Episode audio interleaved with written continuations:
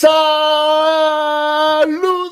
amigos y amigas de Breaking News. Miran que hoy estamos en un episodio más. Un capítulo más. Este que te habla Jorge Carramos Lugo, aquí estoy con Enrique Fernández y Arturo Ferrer. Buenas noches a todos. Buenas. Arturo, bebé. Dime, ¿cómo estamos hoy? Estamos, mira, la, mira, la, hecho la calva para frente en vivo. Estamos en vivo, son las 8 de la noche en Puerto Rico y en Carolina del Norte. Y en Chile, Santiago de Chile, son las 9 de la noche y tenemos hoy, al episodio de hoy lo pusimos Cata Virtual con Cervecería Cross. Y tenemos de invitado a Joey Maldonado de Craft Puerto Rico. Joey, ¿cómo estás? Estamos aquí, estamos aquí en vivo. Aquí, espérate, aquí al lado mío tenemos Dilo bien, dilo bien. al, pero espérate, vamos a hacer la introducción primero. Tenemos al maestro cervecero, al crack. Sí, el crack, el crack, porque es un crack. Espero decir el nombre bien. Asbjorn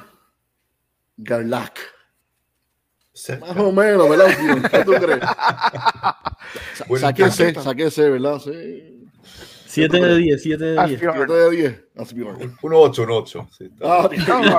Macho. Bienvenido, Asbjorn. Para nosotros es un honor tenerte aquí con nosotros en Breaking News Beer and Coffee, directamente desde Chile. No, muchas Nada, gracias vamos por la a comenzar. invitación. Vamos a comenzar. con- ¿Cómo, cómo estás, Asbjorn? Primero que nada, ¿cómo estás? Excelente, con la segunda cerveza del día, siempre bien. digamos. Después de un día largo de trabajo, viene el premio, así que Qué bien, qué bien. con mucho. Dale, Kike. Necesario, justo y necesario. Bueno, yo, yo tengo que servirme mi vida, así que. Anda, Enséñala, pero enséñala primero el, el, el mazacote ese que tienes ahí. el mazacote. Esta belleza es la K5 de Cervecería Cross. Eh, es una cerveza que Asbjorn nos puede ¿verdad? hablar un poco de ella, pero si mal no, no entiendo, la, la hicieron para celebrar su, su quinto aniversario. Así que es algo muy especial. Es una cerveza fuerte, madurada en roble americano. Así es que la voy a abrir y servirla. Y... Asbjorn, ahora le toca a Asbjorn para que nos diga qué, qué, qué es esa cerveza, cómo llegaste a hacer esa belleza. Cuéntanos. Perfecto, no, muchas gracias por la, por la introducción acá. Y la, la, Cross, la Cross 5 eh, en realidad es una de estos, como dicen los gringos, un happy accident, porque cuando cumplimos 5 años en el año 2008, este año cumplimos 18 años ya, en mil- en el año 2008, em, cruzando, como dicen los emprendedores, eh, el valle de la muerte, porque los primeros cinco años son muy difíciles en cualquier emprendimiento y la vimos a veces bastante negra y estábamos tres, cuatro veces ya a punto de tirar la toalla. Wow. Entonces, llegar al año 5 para nosotros fue un gran éxito. Hicimos, tenemos que hacer una, una fiesta e invitar a todos que nos han ayudado a llegar a este quinto año. Familia, amigos, clientes, proveedores que nos dieron crédito cuando no había plata, pero había hacer más cerveza porque los otros no te pagaron. Entonces, oye, véndeme Malta, pues la, la próxima te pago. Entonces, había toda una dinámica ahí. Entonces, estamos sumamente agradecidos. Em, y sentimos que tenemos que hacer un regalo especial para toda esta gente que son parte de nuestro éxito, que nos ayudaron. Entonces dijimos, hacemos una cerveza solamente para ellos. Entonces fuimos a la bodega, dicen, a ver qué hay, cinco tipos de malta, todo para adentro. Cinco lúpulos, todo para adentro. Una, una leva- levadura y lager, todo para adentro. Además un poco de roble y a ver qué sale. Como eso fue un poco el resumen eh, en corta. Y hicimos 200 botellas de 750, el formato champán como de fiesta en el fondo, hicimos una etiqueta bonita con un artista y al final de la fiesta, abrazo para todos y dice, oye, muchas gracias, una botella por cada uno, eso es para ti, muchas gracias por todo el apoyo. Y eso fue la idea.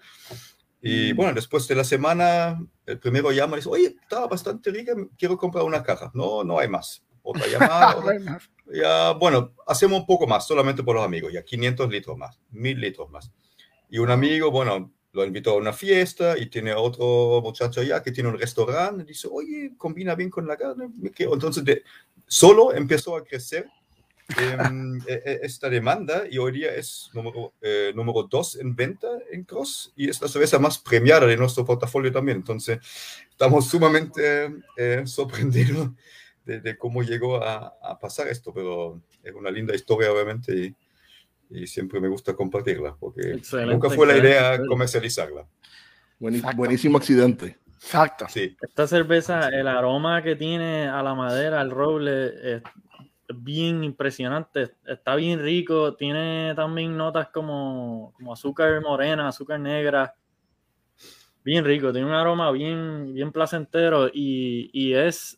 Uno, uno asume que va a ser una cerveza bien, bien fuerte, eh, un poquito más difícil de, de tomar, pero está bien, de verdad que bien. Súper. está, está balanceada y. y claro, no, no es tan masticable, no es como, no te, no es hostigosa. En el fondo, tú puedes tomarte igual dos o tres. Es, Sí. Siempre en todas las cervezas que estamos haciendo, siempre pensamos en el consumidor final y drinkability para mí es como lo, Ujú. lo más importante, a pesar de que sea una cerveza de 10 grados algún día. Ojalá que te puedes tomar dos o tres por, por gusto, digo, el alcohol obviamente te lo impide, pero que igual te dan ganas de tomarte la misma cerveza otra vez. Entonces, eh, esta cerveza, como dijiste bien, Enrique, como em, la madera tiene esta nota a, a vainilla, un poco a coco rallado, leve tostado, y, y la mezcla de maltas es frutos secos, es caramelo, eh, pasas, esta- este tipo de cosas, costra de pan un poco tostado, pero eh, un amargor justo, entonces más tirado a la malta, más tirado al dulce, pero no, no pegajoso y no, em, no, no demasiado dulce en el fondo para, para un- hostigar el un paladar. balance, un balance bien bueno. Mucho sabor, mucho sabor, mucho aroma, pero, pero sorprendentemente bien balanceada. Y tiene pinta de que sería, como estaban mencionando, quizás una parearlo con un steak o, o con algún corte de carne como Rojo, estaría perfecto. Sí. Sí, es una cerveza muy gastronómica en realidad, claro, no es, no es nada contra la sed, eh, pero funciona muy bien con mus- muchos postres, pero también obviamente con platos de fondo eh, va, va de excelencia. Incluso cocinar con la misma cerveza eh, un, un solomillo de cerdo al horno eh, con crocinco arriba, un poco de romero y lo dejas casi quemarse, la cerveza se evapora y se carameliza encima de la carne y, y después con papitas y una salsita maravilloso. Así que... Mira, mira, mira. Como Apúntala, apúntala ahí, apúntala ahí. ahí en esa después le mando la receta, funciona muy bien. Próximo barbecue. Creo que, creo que me tienen que enviar más K5 acá a Carolina del Norte. Y por lo menos en, en Puerto Rico es una cerveza bien accesible. Eh, Sí. El costo, la gente usualmente ve este tipo de cerveza añejada en roble y eso y tienden a ser un poquito más, pero para lo, ¿verdad? Para, para lo trabajada que está y lo, y lo, y lo buena y lo buena que es, como, como, como dices, para la gastronomía, tiene un precio bien accesible. ¿cómo, ¿Mm? cómo tú te- cómo tú llegaste inicialmente al mundo de la cerveza? ¿Cómo, cómo te interesaste en, en simplemente en el mundo de la cerveza y cómo llegaste a ser, ah, ¿verdad? Un- alguien de mucho respeto, eh, tienes mucha experiencia. El otro día en otro podcast con, con unos amigos argentinos que tienen una cervecería en Miami también, eh, los de Prisión Pals, estaban, le- vieron que teníamos un episodio contigo y también hablaron muy bien de usted. Eh, ¿cómo, ¿Cómo llegaste a este mundo de la cerveza? Em, bueno, siempre digo, creo que yo no encontré la cerveza, sino la, la cerveza me encontró a mí. Yo creo que Gambrinos eh, elige eh, la gente que le siguen y si, si lo llama, no, no puedes decir que no. Entonces, yo ya empecé, soy de Alemania, se nota el acento. Entonces, en Alemania empezamos a tomar cerveza con 14 años, con 15 años, obviamente ya eh, es parte de la vida. Em, y siempre me llama la atención la, la cantidad de etiquetas que existían. Entonces, yo empecé a coleccionar cerveza y probar cualquier cerveza que encontré.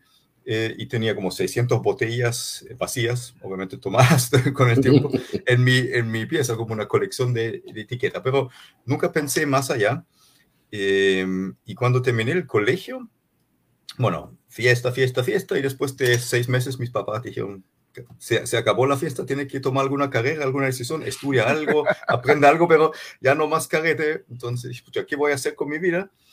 Y ojeando el diario salió cervecería Schulteis busca aprendiz de cervecero. Y dije, wow, es una profesión. Eh, mandé, mi, mandé, mi, currículum, me aceptaron y nunca más miré atrás. Eh, como digo, no, sé, creo que fue coincidencia y, y, el destino me llamó. Entonces empecé a hacer una, una carrera clásica en Alemania, tres años de aprendiz en una cervecería industrial de 3 millones de hectolitros eh, en Berlín. Yo soy de Berlín. Em, después me fui a Hamburgo, trabajando dos años en otra cervecería, eh, una parte en el brewhouse y otra parte en, en, la fermentación.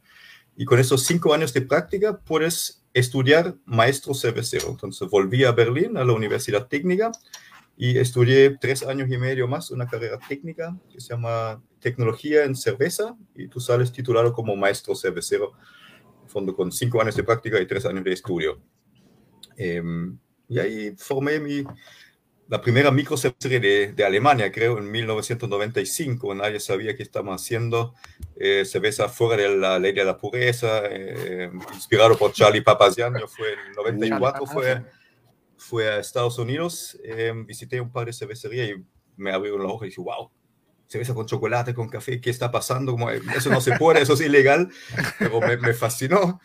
Entonces volví y junto con dos colegas, eh, amigos, eh, formamos una, una, nano cervecería de 200 litros en, en, Berlín, muy, muy antes del tiempo en realidad. Eh, y bueno, eso duró hasta el año 2000 y conocí una chica chilena en 1998 y al final me secuestraron. Esa, esa, parte de las historias se, se, escucha mucho, eso se repite mucho con mucha gente. Eh, sucede, sí. Claro. No se enamora ahí. Oye, pero Asbjorn, aprendiste en la cuna de lo que es la cerveza, o sea, eh, esa educación en Alemania tiene que haber sido increíble y la experiencia, pero lo brutal es que lo combinaste entonces con la creatividad y el, la, la, la parte más, más abierta de lo que es la cerveza más americana, que, que como tú muy bien dijiste, mm, eh, allá en Alemania pues era mucho más eh, by the book, rígido, como dicen. Sí, by the book. Sí. No, súper cuadrado. La, mi sí. educación fue así, entonces, pero el viaje a Estados Unidos en 94 me, me cambió todos los paradigmas y, y volví con, con, otra idea. Entonces, en Alemania no se pudo hacer mucho nosotros hicimos una cerveza con cáñamo en 1995, wow. la primera también de Alemania. Eh, y ahí nos demandaron y fue todo un desastre. Y ahí yo también dije, yo me voy a ir de Alemania porque no, no puedo trabajar libremente y, y, hacer las cervezas que a mí me gustan. Y quería irme lo más lejos posible, pero no sabía ni siquiera dónde estaba Chile en el mapa, pero cuando conocí a Lale, y parece muy lejos, vamos, puesto y, y, mi conocimiento y tuve la gran suerte de conocer eh, gente que compartieron el mismo sueño, el mismo, la misma visión y, y que, que, juntos pudimos construir lo que hemos construido en 18 años ya. Así que yo tuve mucha suerte en el camino, tengo que decirlo. Yo abrí aquí la, la Pills, fue la que abrí. ¿Qué nos puedes decir de la, de la Pills? Está por aquí. ¿Qué nos puedes decir ah, de ella? Estoy tomando la misma. Sí. Eh, bueno, la Pilz es, no es una Pilz típica, obviamente, no, no es la clásica Pilz alemana y la Pilz también ha eh, tenido cambios en el, en el, tiempo. La Pilz es la tercera cerveza que hicimos, la primera era Golden y Stout y después la Pilz en 2006 la agregamos al portafolio. Más tirado a lo checo, mucho más caramelo, más Tenemos... zona, porque el paladar tiempo que la gente no entendía y lo rechazaban. Y con el tiempo, bueno, hoy día es obviamente IPA, IPA, IPA, y vas, solo tiene 70 IVO y quiero algo que tiene 200. Eh, entonces, cambio total. Entonces, la Pils quedó un poco en el pasado y cambiamos un poco la fórmula y lo transformamos en algo, una European Pils, ¿sabes? No es German, pero eh, un poco más de cuerpo, un poco más de color que una, una lager industrial, ¿cierto? Eh, un poco más de estas notas a, a, galleta, a pan sí. horneado, tiene, tiene malta viena también y un toque de malta carapils y tiene una carga de lúpulo no muy amarga, 27 Ivo, bien balanceado nuevamente, drinkability, pero un, un, leve aroma fresquito que tiene el lúpulo magnum como amargor. Y después tenemos algo de Satz y algo de um, Tetnan, que son lúpulos clásicos alemanes, pero adicionalmente tenemos Loral eh, Cryo, eh, va solamente en la parte caliente, no en el dry hopping, eh, para darle una chispa un poco más contemporánea, un poco más cítrico, un poco más floral, pero fácil de tomar, en el fondo. nuevamente, drinkability, pero un poco más compleja que una lager industrial. Sí. Este, Bjorn, Asbjorn, ¿verdad? ¿verdad? Estoy, estoy como, estoy como, como jole ya. Asbjorn, hablando ahorita que este, mencionaste que era la, la Golden, fue una de las primeras que ustedes crearon, ¿verdad? Sí. Este, ¿Qué me puedes hablar de ella? Pues yo la tengo ahora aquí, ahora mismo me la estoy, me estoy saboreando ahora mismo. Mira, la Golden, bueno, dice Pale Ale, pero no es una American Pale Ale. Yo la veo, bueno, como yo como buen, buen europeo, eh, parte de mis primeras experiencias, aparte de Alemania, eran de Bélgica y de Inglaterra, y tengo una profunda admiración por las cervezas de, de estos países. Entonces, una pele más tirado a la, a la inglesa, donde nuevamente dominan más las maltas que los lúpulos. Sí. No son lúpulos cítricos, agresivos o resinosos americanos, sino tenemos, igual que tenemos Cascade, el clásico lúpulo americano, pero en una dosis mucho más baja, eh, y un poco de Glacier, que es un lúpulo no tan conocido, pero súper fresco entre los dos, pero también aquí dominan las notas más acarameladas. Sí, es, bien, es bien caramelo, me da sí. esas notas a malta, pero obviamente bien, no, no es dulce ni para nada.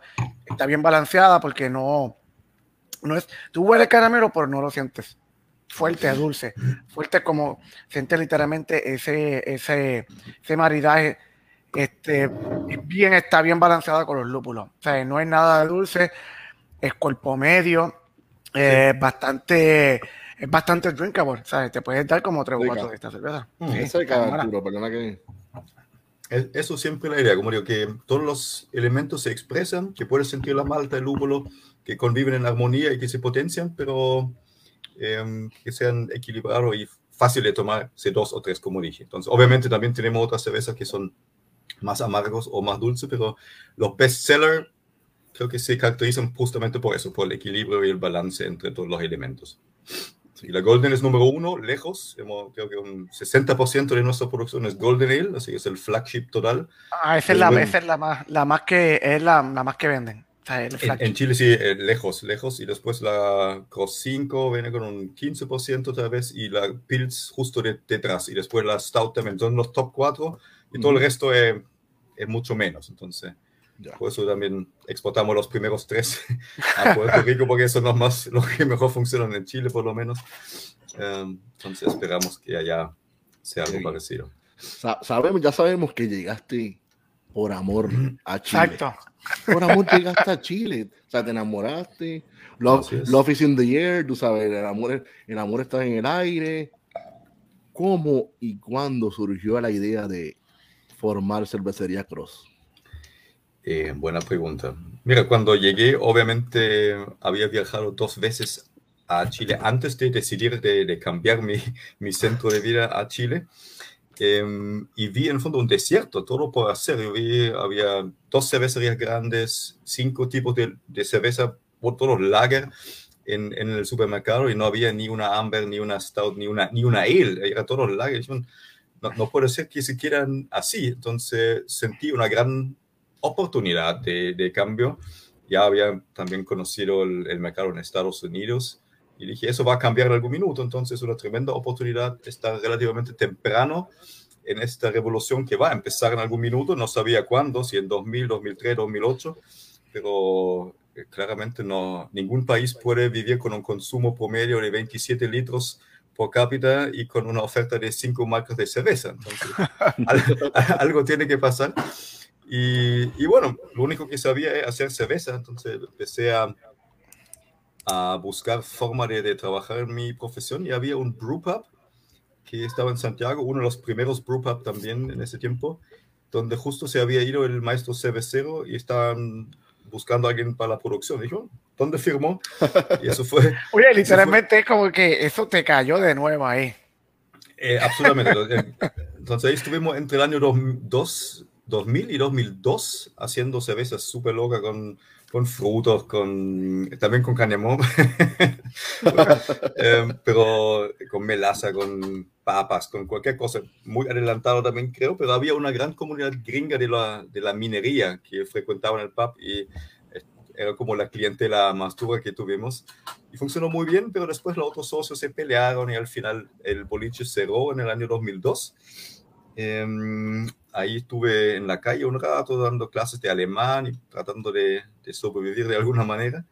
Em, y ahí encontré una cervecería recién formada que tenía capacidad ociosa y convencí al dueño que me arrendaba eh, parte de su cervecería para hacer un batch al mes, dos batch al mes de mi cerveza, que en ese tiempo era Golden Stout, pero sin nombre. Entonces lo que hice, compré una máquina de chop y vendía para eventos barriles, rubia y negra, sin nombre, sin nada. Entonces, y a través de, de, esta, de esta actividad después, eh, empecé a, a, vender a algunos bares que querían su cerveza en la casa. Entonces, al final, la misma cerveza en cinco locales se llamaba de cinco nombres diferentes y cada uno tenía su propia cervecería. Eso era como no name beer que, que No hice en ese beer. tiempo. Private Eh, labels, private labels. Sí, solamente eso. Eh, pero empezó a funcionar bastante bien y un día de la nada me llama una persona y dice, hola, acabo de tomar tu stout ahí en un local, está maravillosa, pucha, yo recién vengo de Irlanda, yo soy chileno, pero en Irlanda em, tomé puro Guinness y no lo encuentro acá, pero tu stout es genial, eh, quiero comprarme una caja. Y puedo venderte un barril de 50 litros, eso es mi unidad, no tengo botella, no tengo, no tengo nada más chico. Y dije, no, es un poco grande, pero pucha, juntémonos esta vez para conversar un poco y me, me interesa lo que está haciendo. Bueno, y eso es mi socio cofundador, José Tomás Infante, que hoy día sigue siendo gerente general de la empresa, él es ingeniero Wow. comercial.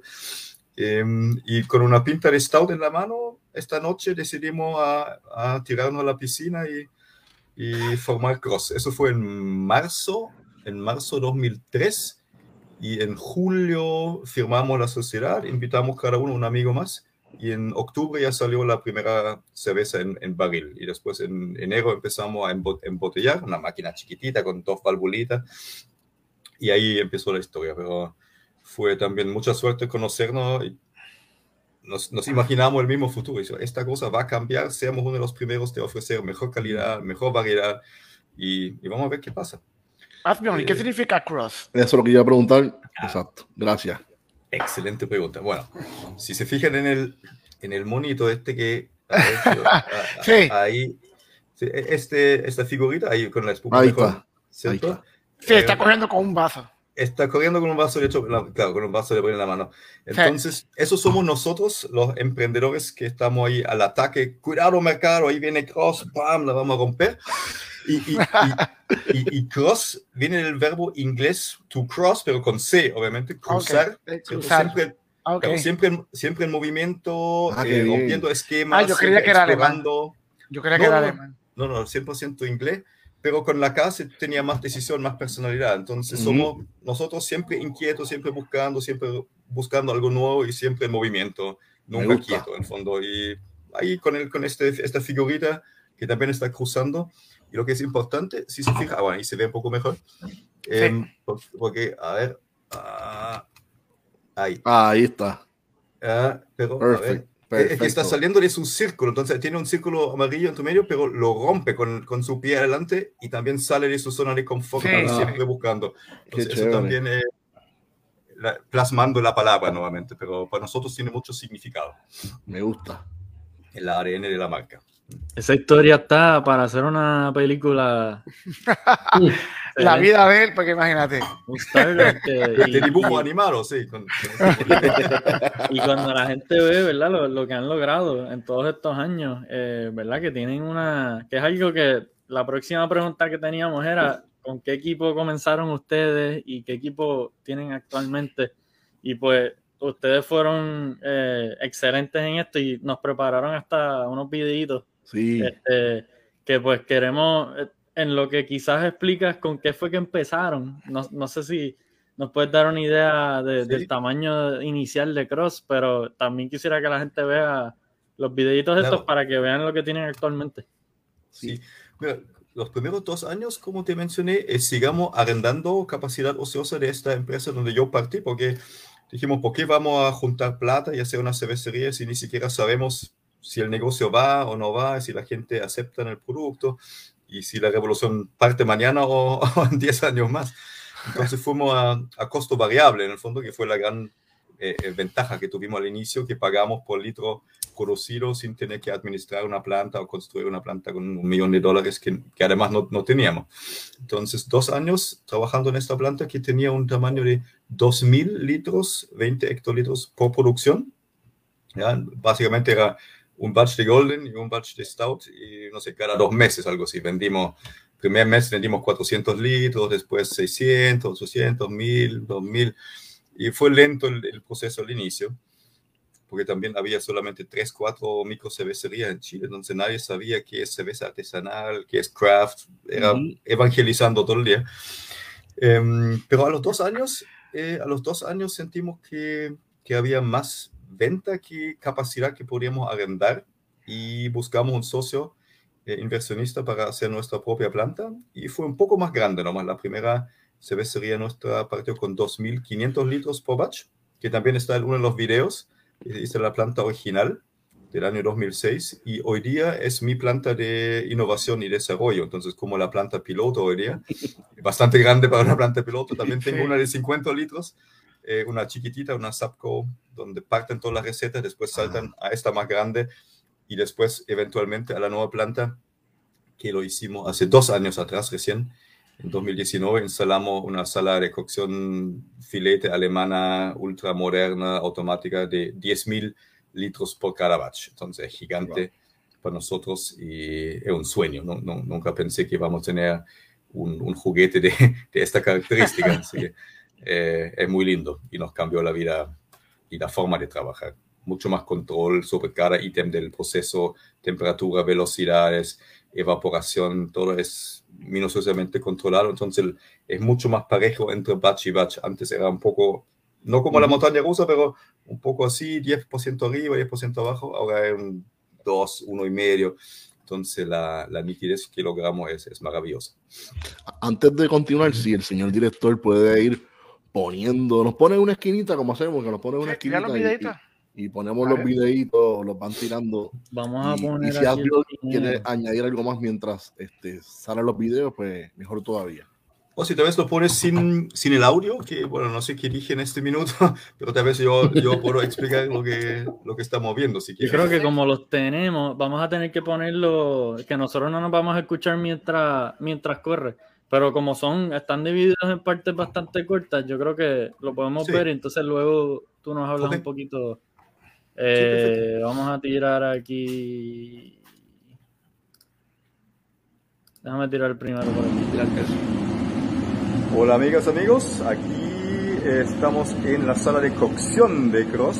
Eh, ahí está el macerador y detrás mío estamos con el filtro lauter y al fondo, al fondo, el hervidor. Esta es una planta eh, full automática de 10.000 litros por última generación, tecnología alemana, full automática. Eh, después vamos a ver la planta más antigua que tenemos todavía. Ahí, ahí pueden ver un poquito, eh, ¿verdad? Porque es un, una toma, pero ya claramente uno ve lo, ¿verdad? En el nivel que está el, el Brewhouse nuevo. Eh, eh, bastante impresionante. Sí. sí no, es, es, lindo. Básicamente es todo. El, el, cockpit tiene cuatro pantallas y es todo por computador. Y siempre decimos: antes la planta, para si hay una falla, había que buscar una llave inglesa y un martillo. Y hoy día andas con la pinza y el microscopio. Entonces son puras sondas, cosas electrónicas, como, es, como todo finito. Antes era muy mucho más robusto, mucho más artesanal. Entonces, un cambio también de, de la forma de trabajar, pero es, es muy lindo. Y lo, lo, más importante también por nosotros es tenemos un ahorro de energía de un 30% en, con respecto a la planta anterior, un, un ahorro en agua de un, casi un 25%, wow. porque está todo diseñado para aprovechar todo eh, y, y, con tanta precisión, en el fondo no se pierde ni una gota, que hoy día es algo que es sumamente importante eh, para nosotros. Estamos en una zona bastante seca de Chile y, y, no va a mejorar, entonces hay que cuidar cada gota. Sí. Vamos, Bien. vamos con el próximo. El Este. director nos está diciendo, Ari- Ariel dijo que tenía chance de, de ponerlo Yo- en la esquina Estoy preguntándole, pero no lo lo. seguimos tirando así. Se está tomando una K5, ¿eh? Vamos, Sí, vamos a tirar el segundo videito y Ah, mira, mira, ahí está, mira. ahí está. Aquí nos puedes decir este, Sí, eh, estamos mirando dentro del filtro Lauter, donde en el fondo estamos separando los granos, los sólidos de los líquidos y generando el mosto que posteriormente se hierve en el hervidor. Entonces, eso es como una mirada adentro que tiene un diámetro de eh, 3 metros 50 más o menos. Y eso es, claro, ahí se ve un poco el, el mosto adentro. Ya estamos al final de la, de la filtración ya, pero también este equipo se limpia solo, es un programa, simplemente se termina la cosa y boom, llega el spray ball, se saca todo, el orujo también se sopla con aire comprimido a un silo, entonces no es que tienes que meter la mano y raspándolo, em, prácticamente se hace solo. Eh, Sí, Obviamente mientras- tú programas la receta, pero mientras más grande el equipo, más automatizado se, se hace, ¿verdad? claro. cuando tú dices full automático, eh, no hay chiste, están eh, la tecnología eh, de, de última, de, de la última tirada. Es- Absolutamente, ¿no? Es el, es el mejor equipo que nuestra plata pudo comprar en este, en este segundo. Eh, y no lo hemos, No, a estamos arrepentidos. Y eso es el hervidor. Y aquí Ahí está el fondo, el mismo, ah, el mismo mosto que vimos Ah, antes. Ariel. Desde aquí, ahora entra a este equipo, al segundo. Y por abajo vemos el que, que entra el mosto a Ahí este. ahí. Ahí. El líquido que entra ahí abajo lentamente es proveniente de la, de la cuba anterior. Y eso una, un equipo tiene un hervidor interno que eh, nos ayuda a una, una muy buena evaporación y a ahí está el gran ahorro de energía y también son mostos muy limpios porque todo el DMS que, que está en la malta, que son este sabor como a, a choclo cocido que a veces está en algunas cervezas, evapora muy rápido, eh, una, una cocción muy intensa. Eh, entonces salen cervezas mucho más limpias y más, más nítidas. Este Cho- sistema Choclo, choclo para que, con- pero que no la interrumpa, este, choclo para que los que no sepan es maíz, ¿cierto? Eh, maíz, disculpe, sí, sí, maíz. Paloma de maíz eh, es, un, es un sabor que ap- aparece mucho en algunos lager, pero en grandes concentraciones es un, es un off-flavor en el fondo, es, esta nota y, y es un distractor también. Es un poco a, cuando tú abres una lata de, de maíz cocido, como este aroma, si lo encuentras en una cerveza y es dominante, no es agradable, y es un off-flavor. Y viene de la malta y tú lo pones, normalmente es muy volátil, entonces tiene una intensa cocción y una buena evaporación, tú eliminas este, esta sustancia. Y si tiene un retorno del condensado o hierves más lento o más, más flojo, se queda en la cerveza y se arrastra hasta el producto final. Entonces es algo que tratamos de evitar. Quique, Eso pa- para los homebrewers es el famoso DMS. DMS. DMS, DMS. Eh, que, que- que también si lo en el nivel de homebrewing no le, no le dejen la tapa puesta la, mientras la cerveza está Hirviendo. en ebullición hirviendo porque pues le va lo, lo que le está explicando Asbjorn. Eh, La Asbjorn, primera este sistema-. Bueno, aquí estamos en la planta original de Gross, que son de 2500 litros. Detrás mío acá el macerador, aquí el filtro lauter, una cuba de espera y al fondo, al fondo se ve un hervidor y detrás mío acá el whirlpool. De aquí el mosto va a todos estos estanques detrás mío que son de fermentación. Todo eso son estanques fermentación de 5 mililitros, de 10 mililitros e incluso uno de 20 mililitros.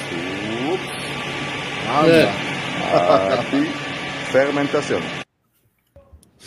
Este es el brewhouse de 20 hectalitros que, que, que mencionaste hace un ratito. Sí, de 25, exactamente, Ok. 25 hectolitros. Que más o Eh, menos en, en barrels para, ¿verdad? Lo, lo- lo- sería como un Ve- 16. No, 16, 20 22, 18 porque es- el, el factor son 1.17, eh, como, como 20, 20, Como- 20, como 20 21 barrels, algo así. Bar- barrels, ok. Entonces, Ujú. Yo creo que en Puerto Rico todavía estamos. eh, Casi todo el mundo, por lo menos las cervecerías más pequeñas, eh, Sí. siempre están hablando en, en barriles, que es algo que Sí, el resto del Pues- mundo, en Europa y en Sudamérica, casi todo el mundo habla en hectolitros. Sí, claro, ahí el, el mundo anglosajón, claro, habla en barrels. Los, los dos años en Miami me volvieron loco con inches y pulgadas. que- todos los días con el cálculo, la calculadora. yo Pero bueno, entonces, claro, entonces ahí, ahí eh, vimos los primeros cuatro fermentadores que eran de 5.000 litros cuando nos instalamos acá, eran en el fondo la- el brewhouse de 2.500 y cuatro fermentadores de 5.000.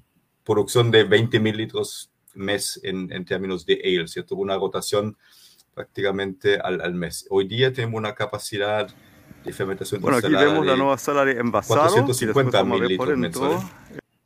Eso es nuevo también, la, la, la sala de envasado. Lamentablemente no, no logré sacarle em, videos a ustedes funcionando la, la sala, pero ahí vienen los fermentadores nuevos, que son de 40.000, que son outdoor ahí.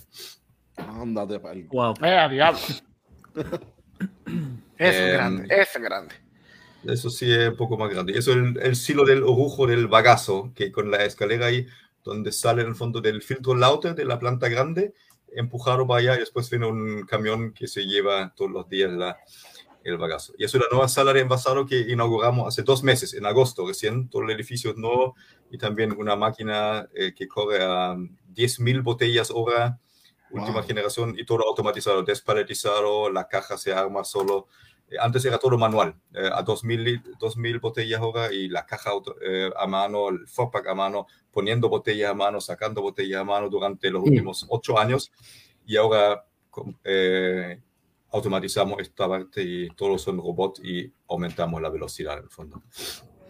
Así que- en, en Chile eh, las latas no son comunes, ¿cierto? Casi todas las cervezas están en botella. Mm, mira, las más antiguas sí estamos todos con, con botella, pero en creo que los últimos tres años, diría yo, eh, cualquier cervecería nueva que aparezca no tiene botellas, solamente latas. No, Entonces Ya. se ha pro- propagado bastante la idea y es algo que está en auge total. digamos. Si, si vas a un- una tienda especializada en cerveza, yo diría hoy día 80%, 85% es lata y, y Wow. la botella es cada día menos.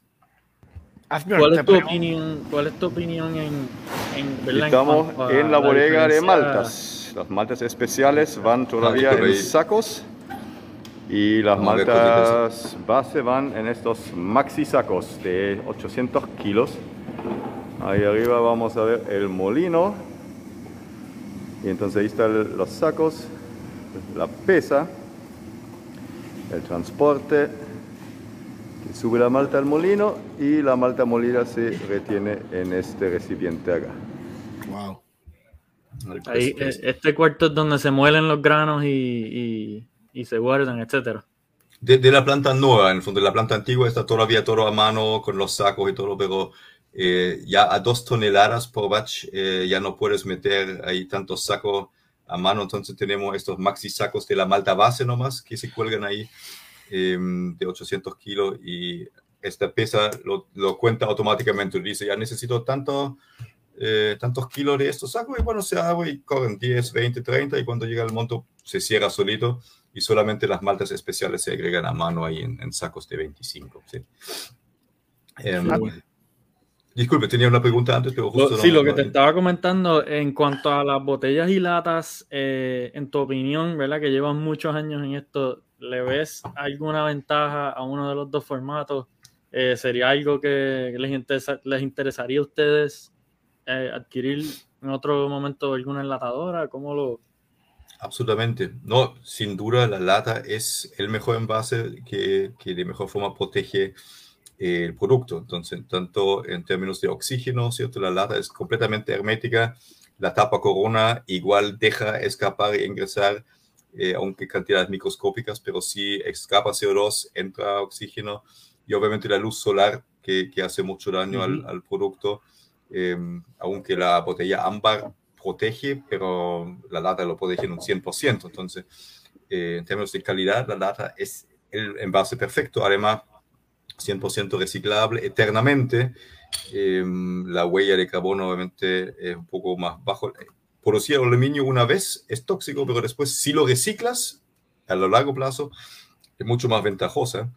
Eh, mucho más liviano, obviamente, te lo llevas a un estilo de outdoor, te lo llevas a la playa, al- a Sí, la montaña. no se rompen tan fácil. claro. sí. Se Entonces, caen, no hay- se hay miles- rompen. Sí, es mucho mejor. hay, hay miles de ventajas. No, estamos en Cross, hemos hecho un par de enlatados con un servicio externo hasta el minuto para familiarizarnos un poco con la tecnología y también con la recepción del público, que ha sido bastante positiva. Entonces, de hecho, hoy ya tuvimos una reunión larga y estamos eh, mirando eh, para el próximo año vez adquirir una, una enlatadora. No tan grande, pero eh, sí, es algo que hay que hacer. Sí. Lo bueno, lo bueno de las latas también es que para la publicidad de la lata, este, el arte, eh, ahí, ahí entonces la competencia, la competencia es bastante fuerte porque te ponen una botella, pero te ponen la lata, la lata tiene completamente alrededor el arte, tú puedes jugar con eso, puedes, imagínate.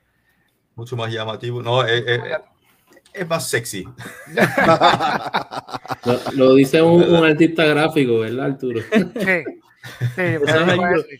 Yo no sé cómo, cómo es la situación en Chile, pero en Puerto Rico todavía existe este, ¿verdad? La mayoría de las personas piensan que la cerveza en botella es un poquito más premium, es un envase más, ¿verdad? En cuanto a restaurantes, hoteles, Sí. etcétera, tienden a inclinarse más hacia las botellas de cristal. Ujú. Eh, Yo no creo sé que, cómo- es por la cuestión sé del vino. allá, Tú sabes que el vino siempre se vende en botella y la cerveza mayormente antes se vendía en lata. Y pues tienen esa preconcepción de que, ah, tú sabes, en lata, eso es, ah, y el Lata vino igual barato, masivo. sí, claro. más barato, eh, sabe a lata, y la, pues ya, ya las latas no están creadas como antes, que ahora Claro. por lo menos tú las abres y están de un, están mejor, mucho mejor hechas. Y eh, no te va a darse off flavor a, a- a- a- literalmente a metal y a lata oxidado. Sí. Bueno, oye, lo, lo curioso es, como dijiste, ahora incluso el, el vino en lata está en un auge tremendo Sí. también, entonces como va al revés, entonces eh, la lata se, se presta para todos los, los productos hoy día. entonces, pero hay escasez de lata hoy día, ¿no? No, no hay... Sí, ahora mismo Sí, hay, hay casas de lata, sí. Ah, fíjate, ah, ok. Dale, dale, dale, Arturo. Zumba, zumba, Este- zumba, Arturo. Este, ¿Cuál es ahora mismo el, el, este, el catálogo de cervezas que, que, que produce Cross? En la actualidad tenemos 11 etiquetas que tenemos durante todo el año y siempre tenemos por lo menos una estacional corriendo al mes. eh, a veces son dos. ¿ya? Entonces, 11 fijas donde abarcamos con la, serie clásica, los que más tiempo tienen, que es la Pils, la Golden. Tenemos la Maibock, que es una cerveza un poco más fuerte, ¿cierto? estilo alemán, y la Stout y la Cross 5. Esos son como los primeros cinco. Después viene una American Pale Ale, la Lupulus. Eh, tenemos una IPA también, una, una American IPA. Tenemos la 110, que está ahí al lado de la Cross 5 en el medio, que es una Scotch Ale de 8 Ah, grados y medio con un poco de, de malta ahumada esta, que es bastante popular también, 8 grados y medio, una cerveza mar de invierno, pero eh, una, una buena Scotch Ale con un toque de malta de whisky como ahumado. Eh, aparte de eso, tenemos dos cervezas del año pasado, que es, ahí está la Lúpulos al mano derecha, que es la Pale Ale, que tienes ahí en la foto. Eh, tenemos dos cervezas más de, de lifestyle, para decirlo así, bajo en calorías, de 99 calorías por envase, que es la Cross Out, que es una ale de 4.2 grados, y una rosé, hecho con eh, flor de Jamaica, jengibre y cáscara de naranja, una cerveza rosada, pero bien tart, Suena no bien. sour, pero, pero tart, como seca y un poco ácido, súper rica también para el verano. Esas Em, lúpulus, eh, asumo que son más estilos americanos. Sí, la Lúpulos es una American Pale Ale básicamente con Citra y Cascade, como más tradicional, más como onda Sierra Nevada, como los, los clásicos también, no tan agresivo. Y la IPA tiene, ahí está la IPA, eh, la tercera de la izquierda, Sí. ahí arriba, sí, sí. Tiene básicamente Galaxy y Mosaic, y ahora Ay, estamos agregando un poco más de, Mm. de Brew 1 también, Brew One, Brew que también es un lúpulo que me encanta. Em, y después vienen eh, experimentales, ahí hicimos una versión de la 110 con, con whisky, donde infusionamos Oh. cubos de madera eh, con whisky y después lo agregamos al estanque y lo dejamos macerar. Em, la Cross 5 tiene una versión de Pisco, que el, el aguardiente de uva muy famoso en Chile, ¿cierto? También tenemos un spin-off de esto. Em, este año hicimos una Milk Stout y una la misma versión de Milk Stout en, en barricas de Bourbon también. Entonces Nice. no- nos gusta mucho jugar con, con la madera. Ahí está la 110 Whisky. Ahí es la Rosé. La, ya es fija. Era experimental, pero ahora es fija. Ha andado muy bien. Em, O sea que, o sea que esa puede llegar a Puerto Rico entonces. ¿Por qué no? ¿Por Si qué lo no? piden. Yo vi a- yo vi a sí, lo que pasa es que, ¿verdad? Albert, Este, perdón, hay que saludar, hay que mandarle un saludo a José. No, Ah, eh, Ipa Pomelo, claro, la, una, una grapefruit eh, IPA, que también eh, va muy bien. Nosotros tenemos tres locales Tómate una cross. propios. Tenemos tres cross bar en Santiago. Claro, ahí, ahí está la lata, ¿ves? Hoppy Pills, que es una, bien una bonito, Pills con dry hopping. Con dry hopping de un poco de amarillo, Con la latita. eh, Idaho.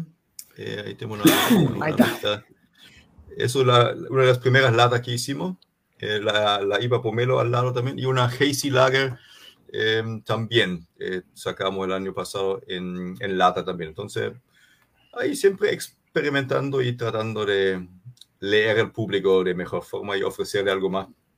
Para, para Está- están, están bien adelantados. Este, muy, hay- ¿sabe? Puerto Rico estamos un poquito atrás en, cierto, en ciertas cosas, en, en cuestiones de, de estilo. Pero allá ustedes tienen de todo, fíjate. Ustedes están ahí. eh, eh, eh, ah, ah, ¿sabe? Están ahí, moderno todo. Sí, pero en Chile Sí. hoy día hay casi 600 microcervecerías. eh, Ah, para allá, wow. 300, Wow. 300 legales y 300 ilegales. Pero están y, y lo pueden comprar y hay de todos los estilos. Y bueno, cuando partimos no había ni materia prima. Nosotros tuvimos en, en el año 2003, importamos nuestro propio lúpulo. Fuimos los primeros en usar maltas Weiermann porque en Chile había dos tipos de malta, una rubia y una caramelo que era una pils remojada y tostada. Y a pedido, con mucho llorar, eh, logramos que nos tuestan una malta negra en un, en un tambor de café, de tostado de café con fuego directo, y a veces salió quemado, a veces no. Eran tres maltas, eh, ningún lúpulo y una levadura, la Nottingham Ale, que a veces llegó y a veces no. Entonces, así partimos eh, y hoy día hay cinco proveedores y todos los lúpulos, todas las maltas, todas las levaduras del universo lo tienes a la mano. Entonces, obviamente, eh, es mucho más fácil hoy día ser creativo y, y hacer cualquier estilo. ¿no? No, ya no es complicado. Una que- tremenda De, ventaja. de todas las cervezas que acabamos de ver, que tienen una selección ahí impresionante, Increíble. y como dice Arturo, Sí. de, de todos los estilos, tienen cosas modernas, cosas clásicas. ¿Qué, ¿Cuáles ahora mismo están llegando? Que quizás Joey nos pueda contestar. ¿Cuáles son las que están llegando a Puerto Rico? Y tenemos aquí a alguien preguntando, pues, ¿dónde las pueden conseguir? Que eso es fácil de contestar aquí. Un par de lugares que Tenemos la, pueden- tenemos la Maybach, tenemos la Stout, tenemos la K5 y tenemos la, la. Pils. La Pilsen, sí. Este, José, que tú- yo sé que tú estás escuchando de allá de Chile. eh, la gente está pidiendo las IPA, así que vamos a movernos para traer las IPA aquí a Puerto Rico. Eh, las consigue todas las cervezas, pues las, consiguen todas las, todos los negocios de cervezas especializados de cervezas artesanales. Eh, obviamente también en la noteca. eh, y para los futuros ¿verdad? compradores, pues desde la semana que viene se va a conseguir en supermercados Pueblo. Ok. Qué bien. Y en la esquinita. Obviamente. Allí ahora mismo hay este. Tengo K5, está la Pills. Yo creo que la más que se ha movido en la esquinita ha sido la Pills. Que, que la gente Sí. como que tienden a. Es una. Es que una cerveza es, es bien refrescante, pero pues tiene. Como tú estabas explicando, Asbjorn, tiene. Es, es un poco diferente a una German Pilsner. Tiene, tiene un poquito más sabor de, de la malta y, y quizás no tan amarga. Que pues. Para los Pues ya nos checa, ya, ya, ya nos checa. Ya contestó. A mí personalmente soy súper fan de las German Pilsners tradicionales, pero pues sé que no todo el mundo le agrada una cerveza así con el amargor y eso, Sí. pero, pero están bien buenas. Sí, no, yo también crecí Sí. con Bex, con Jever, 40 Ibu y seco, seco. Eso es mi, mi favorito también, pero hay que adaptarse un poco. No hay que hacer la cerveza para uno, sino para el mercado. Exactamente. Asbjorn, este, ¿alguna eh, futuro a Que nos puedas decir- cerveza? Breaking news, breaking news. Breaking news. ¿Alguna cerveza que tienen en mente? Este, creaciones nuevas, algún invento, eso. Tira, tira, Sí. tira al medio, a ver qué hay por ahí. A ver si yo vi las trae. Es- Esta, eh, mañana envasamos una y en dos semanas más viene la, la próxima. Entonces, la de mañana es una tipo Summer Ale, diría yo, el- de 4.7 grados con una, una, bomba, eh, una bomba aromática cítrica tropical, pero no es amarga, tiene 20, 20 IBU, pero full aroma, muy, muy de verano, eh, una ale. Y después viene nuestra cerveza de aniversario 18, que es una Mm. cerveza es eh, inspirado en las grandes cervezas belgas, una, una, una double y una Belgian Dark, diría yo, como inicial. La fermentamos con levadura de vino tinto Wow. um, y 20% de la cerveza está envejecido en, en barrica de vino Carmener de Marqués de Casa Concha, que es una de las marcas más premium de, de Chile. Entonces tiene estas notas a fruto rojo, a chocolate, un toque de acidez también, pero también tiene levemente el especiado de la levadura. Entonces un- una bomba de complejidad muy elegante, muy festiva y creo que digno de nuestros 18 años. ¿Cuándo sale en- eso? El 15 de noviembre. Joey, el favor Interesante. Zumba, zumba la cola, zumba los papeles rápido. Breaking news. Nadie sabe en Chile, así que Mira, yo, yo no sé, yo no sé si, si ¿verdad? la gente lo sabe, pero ¿verdad? en la cervecería Cruz, eh, ¿verdad? ¿verdad? Asborn, tú, usted puede hablar un poquito más. Eh, está asociada con, con Chitoro allá en, en Chile. así Son es. tremendos vinos, lo que es Frontera, eh, Casillero el Diablo. Muy bueno. Claro. Mira, en, en Chile, por la, por la geografía que tenemos, que es. Un- una tierra de 150 kilómetros de ancho y 4.000 kilómetros de largo, la distribución es, el, es un desafío más o menos. Entonces, para llegar a, a una distribución nacional por propios medios, tienes que transformarte en un taller mecánico y tener camiones y todo, entonces es súper difícil. Entonces, cuando partimos, ese fue nuestro desafío más grande. Eh, estamos cerca de Santiago, estamos fuera de Santiago, sí, en el campo, a medio camino de la costa, entre Viña de Mar, Valparaíso y, y Santiago, donde sí se concentra como 50% del consumo del país, pero el resto del 50% está atomizado para arriba abajo. Entonces, siempre dijimos, ¿cómo llegamos a estos puntos? Y hoy en día hay solamente tres distribuidoras en Chile nacionales, que es una es Conchitoro, eh, la otra son las dos grandes compañías cerveceras que son competencia en alguna forma, o para no decir enemigos, pero son, son, son competencia y claramente no nos van a tomar a nosotros como distribución. Entonces, partimos con Concha y Toro en 2008 solamente como socio de distribución, no eran eh, parte de la sociedad, durante tres años. Eh, y en el año 2010, ellos nos tocaron la puerta a nosotros diciendo, mira, hemos tenido muy buena experiencia con ustedes, poco problema con calidad, poco problema de abastecimiento, hacen un muy buen trabajo. Eh, nos gustaría ser socio de ustedes. Y nos asustamos a la muerte porque éramos de este porte y Conchitoro, sponsor del Manchester United en el Old Trafford, nos van a, nos van a comer vivo. Um, y bueno, logramos un buen acuerdo diciendo que ellos no pueden tomar el control del negocio, eh, pues pusimos un tope al 49% de, de acciones porque no sentimos que ellos saben suficiente de cerveza y nosotros obviamente estamos recién embalados en, en nuestro proyecto y es nuestra guagua y queremos verla crecer y, y no queremos darle en adopción total. Entonces, eh, entonces hubo un par de aumentos de capital y creció la, la participación de Conchitoro del 20 original al 49% finalmente en el año 2014 más o menos llegaron a esto y ahí quedamos. Um, pero antes de Conchitoro tuvimos un socio alemán, un business angel, um, que nos prestó la plata para hacer nuestra propia planta, que donde no había venta todavía y en el fondo eh, el brewhouse de 2.500 litros, financiado por este buen compadre que tenía un 20, 20%. Y en algún minuto dijo, ¿sabes qué? Ya me aburro un poco, yo invierto en negocios chicos, pero cuando crecen es más administrativo, Ujú. me quiero salir porque no me entretengo tanto. Yo quiero invertir en startups chiquititos. Me voy, me quiero, quiero pasar por la caja y, y retirar mi patrimonio acá. ¿Quién quiere comprar mi porcentaje? Bueno, todos yo quiero, pero no tengo plata. Entonces, eh, entonces al final, bueno, algo yo compré un poco, José Tomás un poco y el resto lo ofrecimos nosotros a Conchitoro, que ya eh, conocimos hace 10 años. Es una empresa familiar eh, con grandes valores y, y sabemos cómo funcionan y ya son, son muy cercanos, entonces no vimos ningún riesgo que, que algo podría pasar. Y ellos tomaron el control de la compañía en 2017. Em, y con eso también empezamos a buscar, en fondo, nuevos mercados eh, de exportación, también tratando un poco de, eh, difundir la marca afuera. Conchitoro exporta a, no sé, 100 países del mundo, tiene oficinas en 26 países, entonces una tremenda oportunidad para un boliche tan chico como el nuestro. Pero hoy día exportamos un 0.2% de, de la producción, así que no existe.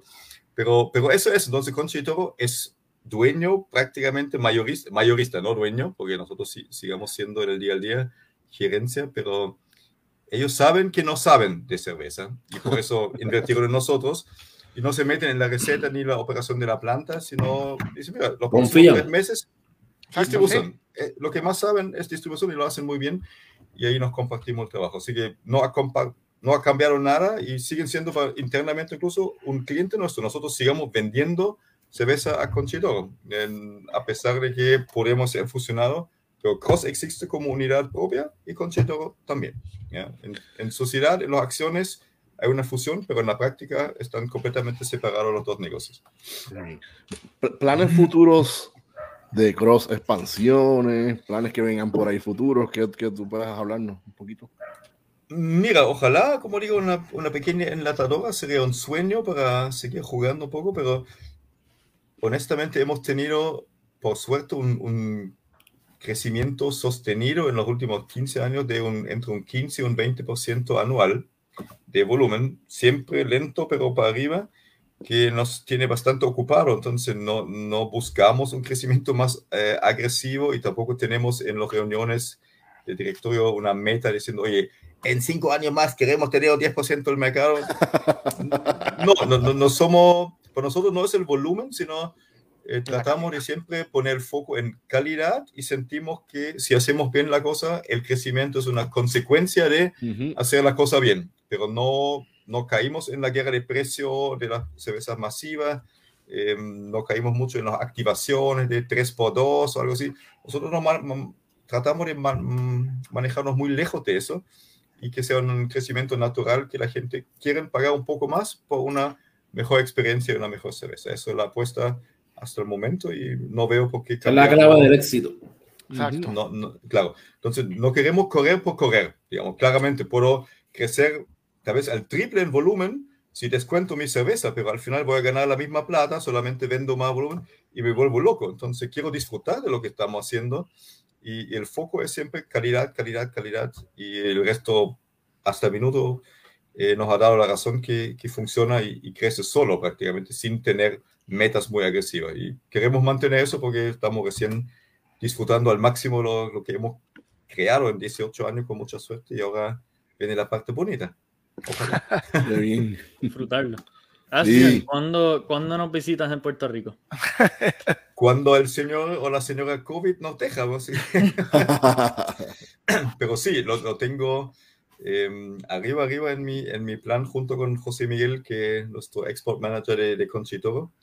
Eh, también tenemos, bueno, tenemos dos mercados hoy día, que es Puerto Rico y un poco de México, y son los únicos dos, así que hay que estar, quiero conocer a ustedes obviamente, pero también cómo funciona el mercado, que hay, hay que pal- palpitarlo, no solo mandar cerveza para allá, para entender mucho mejor la necesidad y las opciones que hay, las oportunidades. Así que espero que, que dentro del 2022, en la primera mitad, podemos brindar con una cerveza en la mano, en vivo y Muy bien. directo. En Me, me- maravilloso. me- me lo dicen, me, me- me- me avisan con tiempo para, nosotros, hacer los, los definitivo. trámites. Y también estaría excelente, me fascinaría ir a Chile en algún momento a Sí. visitar, porque se ve espectacular el- la planta, todo ustedes, el- el- su, la- su manera de- de hacer las cosas de como tú has hablado, se suena excelente. Cuando están en Chile, avísanos y obviamente felices de recibirlos en la planta y con un, un tour intenso y una degustación más intensa. Esa es la Oh. mejor parte. Me, me gusta. Como corresponde. Sí. Mira, pues antes de, de culminar la charla de hoy, pues queremos anunciar nuestros, nuestros próximos episodios que vienen por ahí. Señor director, ponchame el próximo del próximo martes que para poder decirlo, que ahí está, mira, el próximo El martes, tema. el próximo martes 2 de noviembre a esta misma hora, a las 8 de la noche, tenemos principios de maridaje con Chema Mora. ¿Quién es Chema Mora? El Business Development Manager de Cicerone Certification Program. Además de esto, él es un Advanced Cicerone. Ya saben, 2 de noviembre, martes 2 de noviembre a las 8 de la noche. Y también queremos anunciar que en el mes de diciembre, ponchémoslo ahí, tenemos el sábado 4 de diciembre a partir de las 12 del mediodía en la esquinita Jardín Cervecero tenemos el Homebrew Fest 2021. Este, como yo siempre digo, me auspiciado por Homebrew Rico, Caribbean Brewing, la esquinita Jardín Cervecero. Breaking News, Beer and Coffee, Craft Beer Puerto Rico, Smoke and All con la comida en barbecue y Fermentis. Quique, como yo siempre te tiro en medio, te toca a ti anunciarlo y hablarnos un poquito más de esto. Cuéntame. Hoy lo, hoy lo que voy a hacer es hacerle un llamado a los homebrewers. Sí. Que, que bien importante, todos los que quieran y, y atrévense, háganlo. Si, si están dudando, no, que si la cerveza, que si no la hago, la hago. Hagan una cerveza, si pueden hacer una cerveza para el evento, por favor, el club cuenta con ustedes porque obviamente estos eventos, mientras más selección hay de los, de los homebrewers locales, mejor. El primer año tuvimos alrededor de 24 cervezas diferentes de homebrewers. Se dio súper cool. Mucho feedback bueno de la gente. eh, People's Choice entre los mismos homebrewers. Obviamente se da una dinámica bien cool, bien bonita. Eh, aprovechen, hagan cerveza. Este, compren sus Pónganse ingredientes. creativos, pónganse creativos y pónganse Sí, creativos, vayan, vayan pensando, Y vayan pueden hacer pensando. lo que ustedes quieran, no hay categorías. eh. Con la cerveza que tú creas que te va a quedar más rica, tira eso. De hecho, No es por si acaso, mucha gente me, han pre- me- me- me- lo están confundiendo. Esto no es, esto no es una, una, un contest, esto no, esto, esto no es una competencia per se. Esto es que tú haces la cerveza y la llevas para que la gente la pruebe. Ujú. o sea, Sí, yo tengo una pregunta la- hablando de eso. Zumba. Yo, a mí me gusta, ¿verdad? Yo soy, a mí me gusta apreciar la cerveza. Yo no la cocino, soy, ¿verdad? Me encanta apreciarla y lo mío es venderla. ¿A- ¿Qué, qué, qué tú me recomiendas a este tipo de personas, ¿verdad? Que a estos oyentes que no hacen cerveza, pero quieren saber lo que las cervezas que se hacen aquí en Puerto Rico. Esa gente puede ir allí y probarlas y todo eso. Definitivo. Es que eso para eso, para eso. para es- que vayan yo sé, para que lo fuera diga. de costo, el, o sea, cualquier persona puede ir allí y coger muestras. Obviamente esto es un brew, esto no se puede vender, no lo estamos vendiendo. Sí, no es venta. Ese día el club tiene que si t-shirts, vasos, diferentes cosas, pues para recaudar fondos para el club, pero la cerveza, oye, tú puedes ir allí y probar todas las cervezas, no cuesta absolutamente nada. De Obviamente ya que están, ya que están allí en la esquinita, pues se dan un par de beers en la barra si quieren y comen, pero, pero Sí, esto es un evento que es más para compartir, para que la gente pruebe, lo- ¿verdad? El, el- el talento de los homebrewers locales. Si no sabes hacer beer, como dice yo, y vete anyways, pruébala. Eh, si te interesa alguna vez hacer beer, vas a poder hablar allí con una gran parte del club, mucho, mucha gente buena que están dispuestas a enseñarte, a, llevarte de la mano. Y está nítido, es una dinámica cool. eh, mucha gente que, ¿verdad? Con el mismo interés, sea que la hacen o que, o que les gusta probarla. Así es que es un evento bien cool. Y los que van, a- como tú bien dijiste, los que van a asistir son los que votan 1, 2 y 3. O sea que hay gente que va a poder votar por la más que le gustó ese día. 1, 2 y Exacto. 3. Exacto. Como dice Arturo, no es una competencia. Nosotros hacemos lo del People's Choice por cuestión de, pues, eh, Pues gracias por sí.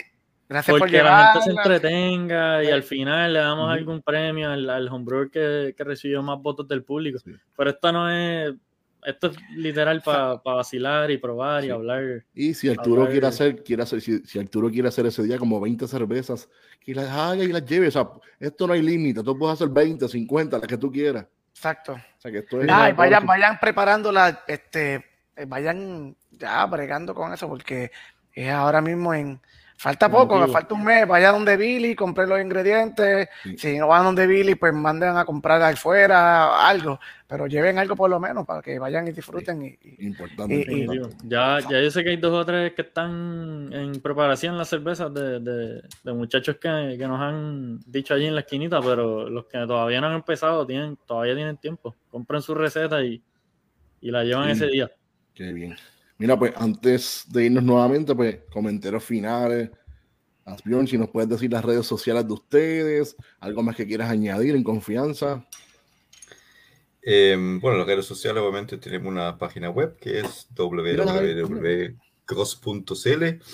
Eh, también el Instagram cervecería Cross. Y bueno, el mío es Aspion Cross. Si me quieren seguir a mí, de repente hago cosas fuera de la cerveza también, algo de música y, Ah, qué bien. cosas locas.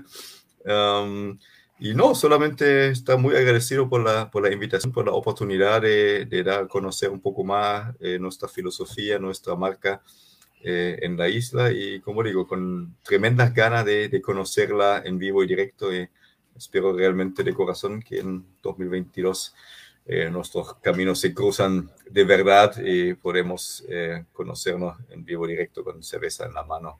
Sería Sí. maravilloso. Y lo- Así va a ser. Y, y estaba viendo, vi, en tu página personal que pusiste en una de mis canciones favoritas, One Step Beyond. Más. Sí, que originalmente la canción One es de, de- de Beyond. Prince Buster. Exactamente. Sí. Hizo un cover. Yo soy fanático del ska por más de Two tones, veintipico de años. O sea, llevo fanático de, de la música ska. No, Prince Buster, obviamente, Sí, muchos de los, de los ingleses están solamente inspirados y muchos covers ahí, pero lo llevaron a un público nuevo y con, con Sí. un poco más de energía, pero eh, y lo que es muy linda. Specials, y por ahí podemos seguir Sí, hablando. de que- ahí vamos a tener una sesión Madness. musical con cerveza, entonces. Sí, tenemos que, hacer, tenemos que hacer una segunda parte. Breaking News, Beer and Music. Sí, Eso, saca el café, mete la Sí, música. verdad. Deberíamos hacer eso, ¿verdad? Que alguien sabe. Tenemos varios backgrounds aquí. sí. De Joey, cuéntame, ¿dónde te pueden conseguir las redes sociales? Dímelo. Bueno, me consiguen Craft Beer Puerto Rico en Facebook, Craft Beer PR en Instagram y la Noteca PR, donde te pueden conseguir todas las cervezas de Ballester en más. Importante, importante. Arturo, dime, dímelo, bebé, ¿dónde te pueden conseguir? Bueno, ah, eh, vamos a ver, Ariel. Ahí está. Facebook, Arturo Ferrer. Instagram, Mili Malix. Mira. X al final. Con la X. Quique, Con la cuéntamelo. X. Estamos en la esquinita de Jardín Cervecero. eh, Enrique Fernández, Instagram Henry Des. Hace tiempo no posteo nada en Instagram, pero la mayoría es de cerveza. Si quieren ver fotos ahí de todo Tacho. lo que me he tomado hasta como el 2014, pues bienvenido. Quique, Tengo, Quique, tengo en que Instagram- en mi Instagram lo que tengo literalmente son los artes que yo hago de mi cerveza. No Ah, tengo pues. ni fotos mías. Tengo, tengo que darle, tengo que darle un update. Pero las quinitas Jardín Cervecero nos consiguen allí. Si quieren alguna de estas cervezas o cualquier otra Pueden cerveza que toda la variedad de cross. Allí, que, que más, o sea, toda la variedad de cross allí la pueden conseguir. Toda la variedad de cross y probablemente si llega a Puerto Rico la cerveza la tenemos allí. Tratamos de. Cuando la del de 18 tener aniversario, la del 18 aniversario también la vas a tener allí. ¿verdad? Breaking news. Estaría espectacular si logran conseguir Ah, y par la. La Rosé también, lo, lo dijeron. Se ponga más su número allá en Chile. Lo, lo Oye, y la Rosé. José, a Joey. Eh, La Rosé suena Oye, bien. acá, acá, acá es verano todo el año, así que puede venir todo el año. Definitivo. Sí, Ahora, ahora en Chile, ahora Chile va a ser verano, o sea que, Exacto. que están preparando para eso. Y como siempre, le quiero dar un millón de gracias a Asbjorn por estar con nosotros hoy. Es un Fal- verdadero Sí. maestro en este, en este campo y de verdad No, que no, ya, ya. agra- agradecemos mucho su tiempo. Eh, sigan haciendo lo que Sí. están haciendo. eh, Muchas y gracias. Ha sido un, un honor y un placer. Y Ahora, falta alguien, falta en Puerto Ole, Rico, Ole. no- nos avisas, nos, nos envías un email como, como tú quieras. Damos una cerveza. Absolutamente no. Cuenta con eso. Lo, la- lo llevamos nos para allá, para Guabate. Salud. Sí. Lo llevamos para Guabate de arriba. Jole, ¿cómo te conseguimos? Mira, pues a mí, antes, antes de decir mis redes, mira, hoy recibí, hoy recibimos un, un correo electrónico de lo que podría ser. Todavía no lo, está casi, está, como decimos acá, como agua para chocolate. ya nos dijeron una posible fecha. Que va- apunten esta fecha de este episodio, que va a ser un episodio especial. Apunten esta fecha, el 7 de diciembre. Por esta vez va a ser un poquito más temprano, va a ser a las 4 de la tarde. Pero este episodio me huele a, a Boston, como por allá. O sea, como Hace frío. hace, hace frío. frío. Boston, como que Boston Lager, yo no sé, algo así de eso, tú sabes. Pero nada, no quiero hablar más nada de eso, no quiero hablar más nada. No, no le hable mucho a. No, a- ya es suficiente, que empiezo a llorar. eh. Callado, callado. Callado, callado. Pero nada, mira, lo que está, están diciendo ahí, eh, el que está diciendo Ale, que está- Sí, también, el que le interesa unirse al club de homebrewers de Puerto Rico, como estábamos claro. hablando del, del. Fest, que también aprovechen y, y únanse al club. Ahora mismo creo que lo que cuesta es 20 dólares al año, súper económico, han Sí. hecho un montón de actividades cool, eh, tienes descuentos en varios lugares, incluyendo la esquinita, así es que aprovechen. Mira, pues, este, mis redes sociales, mira, gracias, Joey, gracias a Bjorn por estar aquí con nosotros. Para nosotros es un honor tenerlos aquí. En verdad que, como yo siempre digo, bueno, mis redes sociales en Facebook, Jorge Escar Ramos Lugo, Instagram Ramones Bru. Pero como yo siempre digo, amigas, amigos, si a ti te gusta la cerveza, al igual que a nosotros, ya eres mi amigo, eres mi, mi hermano, mi comadre, mi compadre, mi pana, mi cuate, mi carnal, mi tigre. ¿Qué más podemos decir? ¿Qué Tu otro? crack, tu crack. Eres mi crack, ya, ya, mira, mira. Te quiero, te quiero, porque la, la- la cerveza nos une. Y este evangelio cervecístico hay que seguir esparciéndolo. Aquí tenemos un evangelista que estuvo aquí con nosotros. Está aquí, está, mira. Él está por ahí esparciendo el evangelio día a día, como debe ser. Y nada, para nosotros es un honor tenerlo, haberlo tenido aquí como nuestro invitado. Un- un- un- una última palabra, la vida es más honesta después de la segunda cerveza. Eso. Ah, Oye, Jackie buena. que, pues Jackie que está honesto porque se dio los 750 Mira, completa. mira. Sí, sí, ya se acabó, ya acabó. No más honestidad, por favor. Y se pone demasiado honesta. Nada, pues, gracias a todos los que nos vieron, a todas las que nos vieron, gracias y será hasta la próxima aquí. Ah, espérate. Ah. Asbjorn, no te vayas. Porque la foto. Siempre se te Sí, sí, olvida. ¿ah? Después, después de que corra el, el videito outro, eh, nos tomamos un screenshot rápido, así que Sí. quédense por Perfecto. aquí unos, un minutito y lo seguimos. Y mil gracias a todos los que vieron el Gracias a episodio hoy. sí. Muchas gracias, encantado de Buenas conocerlos. noches. sí, Muchas gracias. nada, será hasta la próxima aquí en Breaking News, Miran Coffee y como decía mi abuela, salud y pesetas. ¡Ay! Llévatelo.